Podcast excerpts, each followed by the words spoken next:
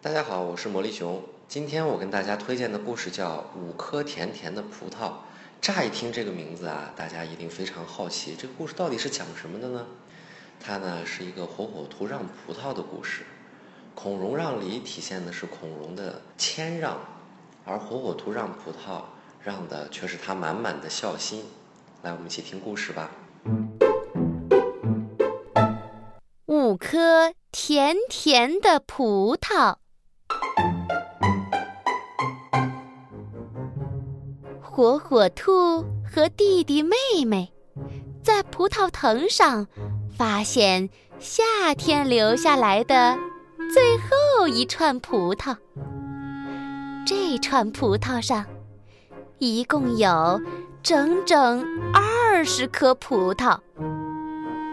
他们围着这串葡萄做了一道算术题。他们三个。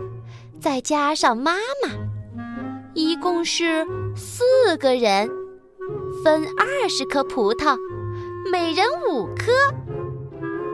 他们乐得一起喊起来。弟弟上前取走了五只还很轻的葡萄。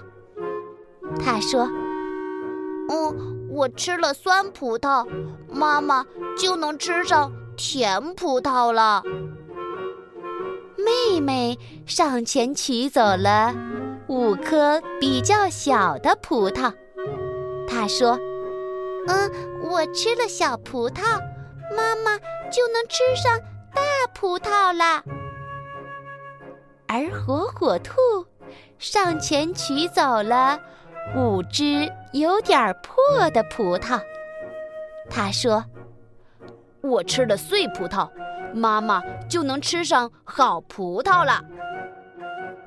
最后，他们给妈妈送上五颗最熟、最大、最好的甜葡萄。